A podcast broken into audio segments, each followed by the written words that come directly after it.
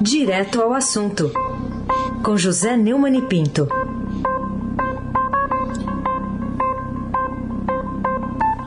Neumani, bom dia. Bom dia, Raíssen Abac, Carolina Ercolim. Dia. Almirante Nelson e o Transatlântico no Suí. Lá esgotado, Moacir Biasi, Clã Bonfim, Manuel Alice Isadora. Bom dia, melhor ouvinte, ouvinte da Rádio Eldorado, 107,3 FM. Aí se abaque, o craque. O Estadão hoje noticia e traz com detalhes essa informação de que a Fiesp recuou do, do manifesto pedindo a pacificação entre os poderes, mas o agronegócio fez o manifesto dele pela democracia. O, o que, que você tem a dizer sobre esse embate aí de setores empresariais?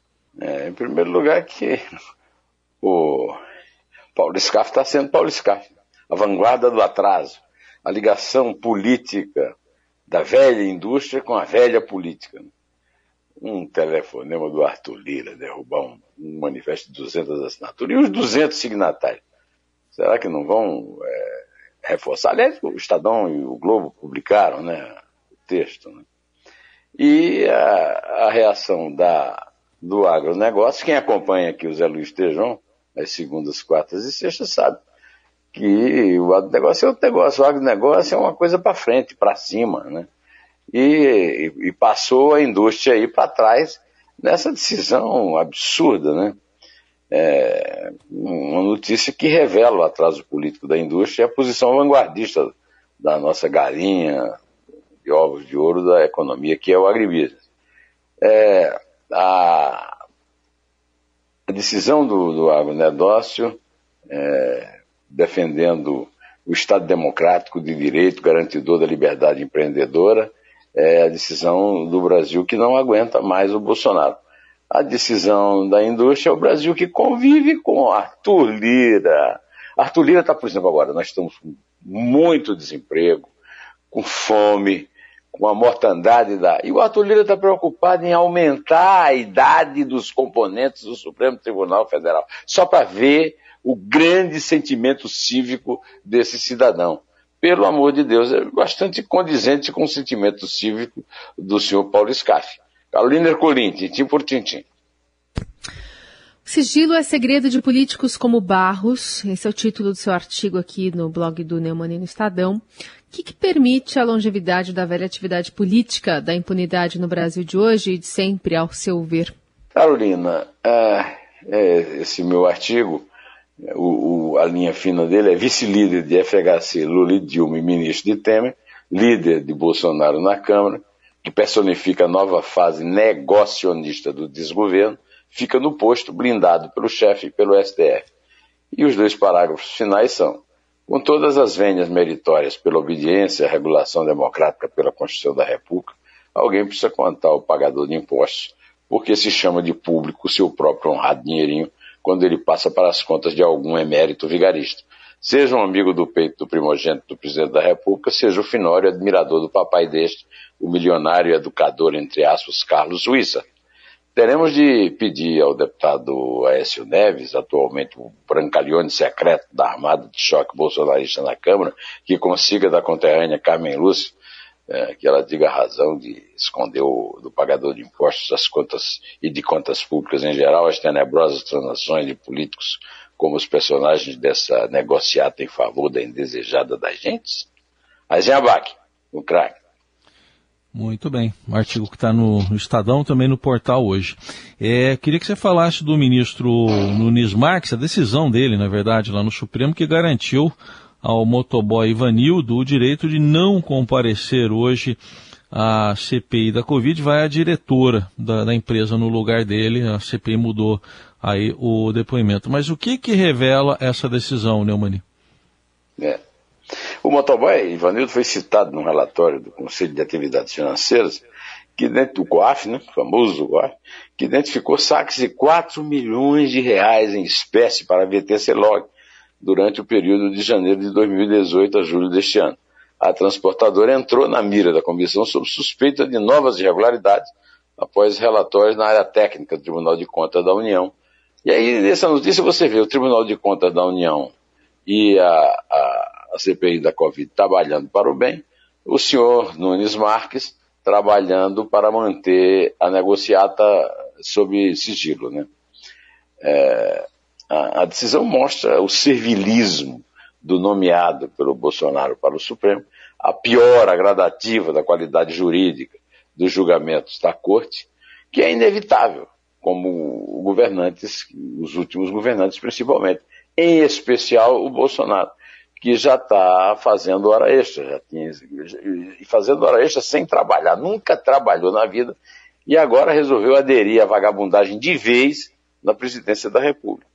Carolina Ercolim, tintim por tintim. Bom, falar sobre Araçatuba, essa noite, madrugada aí de terror para os bandidos que invadiram, para não, para a população, né? Já que os bandidos invadiram a cidade, sitiaram basicamente a cidade para roubar ali três agências é, bancárias. A gente estava conversando agora com o Coronel Camilo, secretário executivo da PM aqui de São Paulo falando sobre o trabalho da polícia de inteligência, que precisava de com mais cooperação por parte dos bancos para é, prever esse tipo de, de ação de bandidos. Aqui você relaciona essa tragédia provocada pela ação mais violenta do chamado novo cangaço nos últimos dois dias, aliás, nomenclatura que foi minimizada também pelo coronel hoje. É, o, o coronel Camilo tem razão. É, os bancos não ajudam em nada. Os bancos têm seguro, né? Então eles não têm prejuízo nesses assaltos. O preju... o, e como também, como tem seguro, o, o, cliente do banco não tem prejuízo. As cidades é que tem, inclusive com dois mortos da cidade e um bandido morto, né? O Wagner Barreira escreveu um texto, está no, no, Estadão hoje, no portal do Estadão, dizendo que episódios como esse de Araçatuba, uma prática criminosa já antiga e recorrente, ganharam o apelido de novo cangaço mas como o coronel é, Camilo ele disse que é equivocado. O cangaço deve ser entendido como um fenômeno social com hora e lugar, o sertão nordestino, da virada do século XIX para o XX até a morte de Lampião na Grota de Angico, em Sergipe, em 1938. Em sua origem, o cangaço dizia respeito a enfrentamentos políticos, não ao crime organizado. Lampião é que fez da atividade fora da linha um modo de ganhar a vida, e foi o último, né, representante, até que foi morto lá em Angico, como o Wagner cita. Mas é um modo muito específico. O cangaceiro é, antes de tudo, um nômade. Em grupo é parte de, de, de infantaria. Né? É, na Caatinga, cavalos mais atrapalhavam do que ajudavam, imagine carro. Né? Realmente, o, o, texto do Wagner Barreiro, que condiz com a entrevista do, do Coronel Camilo, é bastante lúcido. Aconselho a leitura. E acrescento é, que Aliás, o Wagner lembra também que a única tentativa de invadir uma cidade grande, que foi Mossoró, no Rio Grande do Norte, foi um fracasso retumbante. Né? Tem inclusive um, um, um, livro que eu li na infância, do, Raimundo Nonato, sobre esse fracasso do Lampião em Mossoró. E eu lembro que agora tem um. Esse tipo de crime tem uma, uma outra explicação, não tem nada a ver com cangaço. O recrudescimento da violência é uma mistura nefasta dos efeitos da pandemia da Covid-19 no Brasil e da política cínica, armamentista e negacionista, aliás, negocionista, né? de um governo desarvorado que assola o país. Nos meios de comunicação, essa notícia do carro apreendido em Guarulhos, na Dutra, com armas e munições em painel, banco traseiro e steps, é uma demonstração é, de que hoje tem nada a ver com o Lampião, tem a ver com Bolsonaro, que fica fazendo declarações do tipo todo mundo tem que ter um fuzil que custa uma fortuna, ninguém precisa comer feijão, né? Essa é a realidade do Brasil hoje, não tem nada a ver com o cangaço. Raziabak, o craque. Falando no, no pregador do fuzil em detrimento do feijão, o Estadão mostra hoje que no governo Bolsonaro a FUNAI passou de crítica à defesa do marco temporal lá para a demarcação das terras indígenas. O que, que você diz dessa mudança, Neumann? É, é, é que é, por incrível que pareça, né, você veja como as coisas dão umas voltas no Brasil, né? Quem recorreu ao Supremo, dando origem ao julgamento do marco temporal das terras indígenas, o Supremo foi a Fundação Nacional do Índio, né, que mudou de lado na polêmica. Quando apresentou o recurso em 2017, a FUNAI pregava a demarcação da terra do povo é, em Santa Catarina. Agora, Jair Bolsonaro é, se manifestou a favor da tese eh, defendida pelos produtores rurais. Eh, rurais.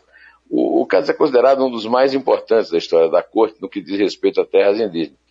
E, e os ministros vão se debruçar sobre o assunto na tentativa de diminuir os conflitos. Né? Eu acho que esse assunto está muito bem resolvido, né, do ponto de vista da explicação, no editorial Supremo e as Terras Indígenas do Estadão hoje. E eu vou citar o último parágrafo. A solução para a questão das terras indígenas foi dada pela Assembleia Constituinte dentro do expresso objetivo de pacificar os conflitos. Cabe ao Supremo aplicá-la, sem ter a pretensão de inventar um novo ajuste. Além de extrapolar suas competências, uma medida a mais da Constituição suscitaria novas e invendáveis desculpas. Eu também acho que não há o que inventar. É só ler o que está na Constituição e aplicar. A interpretação pelo Supremo Tribunal Federal só traz complicações desnecessárias, Carolina Ercolim, tintim por tintim. Muito bem, falemos também sobre a gasolina que já passa de R$ 7,00 o litro em três regiões, chamada de capa aqui do Estadão de hoje. O que ainda resta fazer para evitar que o custo do combustível interfira de forma tão drástica no dia a dia da crise econômica já em plena pandemia? Carolina, o preço do litro da gasolina já ultrapassou R$ reais, como vocês dizem, no norte, no nordeste e no sul, segundo dados da Agência Nacional de Petróleo, Gás Natural e Biocombustíveis, ANP referente à semana de 22 a 28 de agosto. O combustível acumula uma alta de 2,2% no mês, 51% no ano. E tem como principal fator de alto câmbio, aliado ao aumento do petróleo no mercado internacional. Né? O preço mais alto da gasolina foi encontrado pela NP em Bagé, no Rio Grande do Sul, R$ 7,219. O mais baixo em alguns municípios de São Paulo, incluindo a capital, R$ 5,99 o litro. O preço médio do país ficou em R$ 5,982 o litro. Na semana passada, alta de 0,5% em relação à semana anterior. Do, a, o, o, a verdade é que não há o que fazer. O, o preço do, do do derivado de petróleo depende do preço do petróleo no mercado internacional. Agora, num um governo confuso como esse, é, que é, é, se mete onde não é chamado e, e, e, e quer impor tudo como se fosse é, já um, um autogolpe implantado numa ditadura, né? É, o, aí fica a coisa complica porque o, o governo fica tentando é, atender às reivindicações de sua chamada base aliada mais fanática, da qual faz parte, fazem parte os caminhoneiros, é, que são da base de apoio do governo. E a equipe econômica não tem competência, a equipe econômica é desastrosa. Então o governo Bolsonaro não sabe o que fazer. E aí o monstro da inflação começa a escapar da garrafa do gênio. A incompetência, viu, Carolina, é que astravanca o progresso. Pode contar. É três. É dois. É um. Em pé.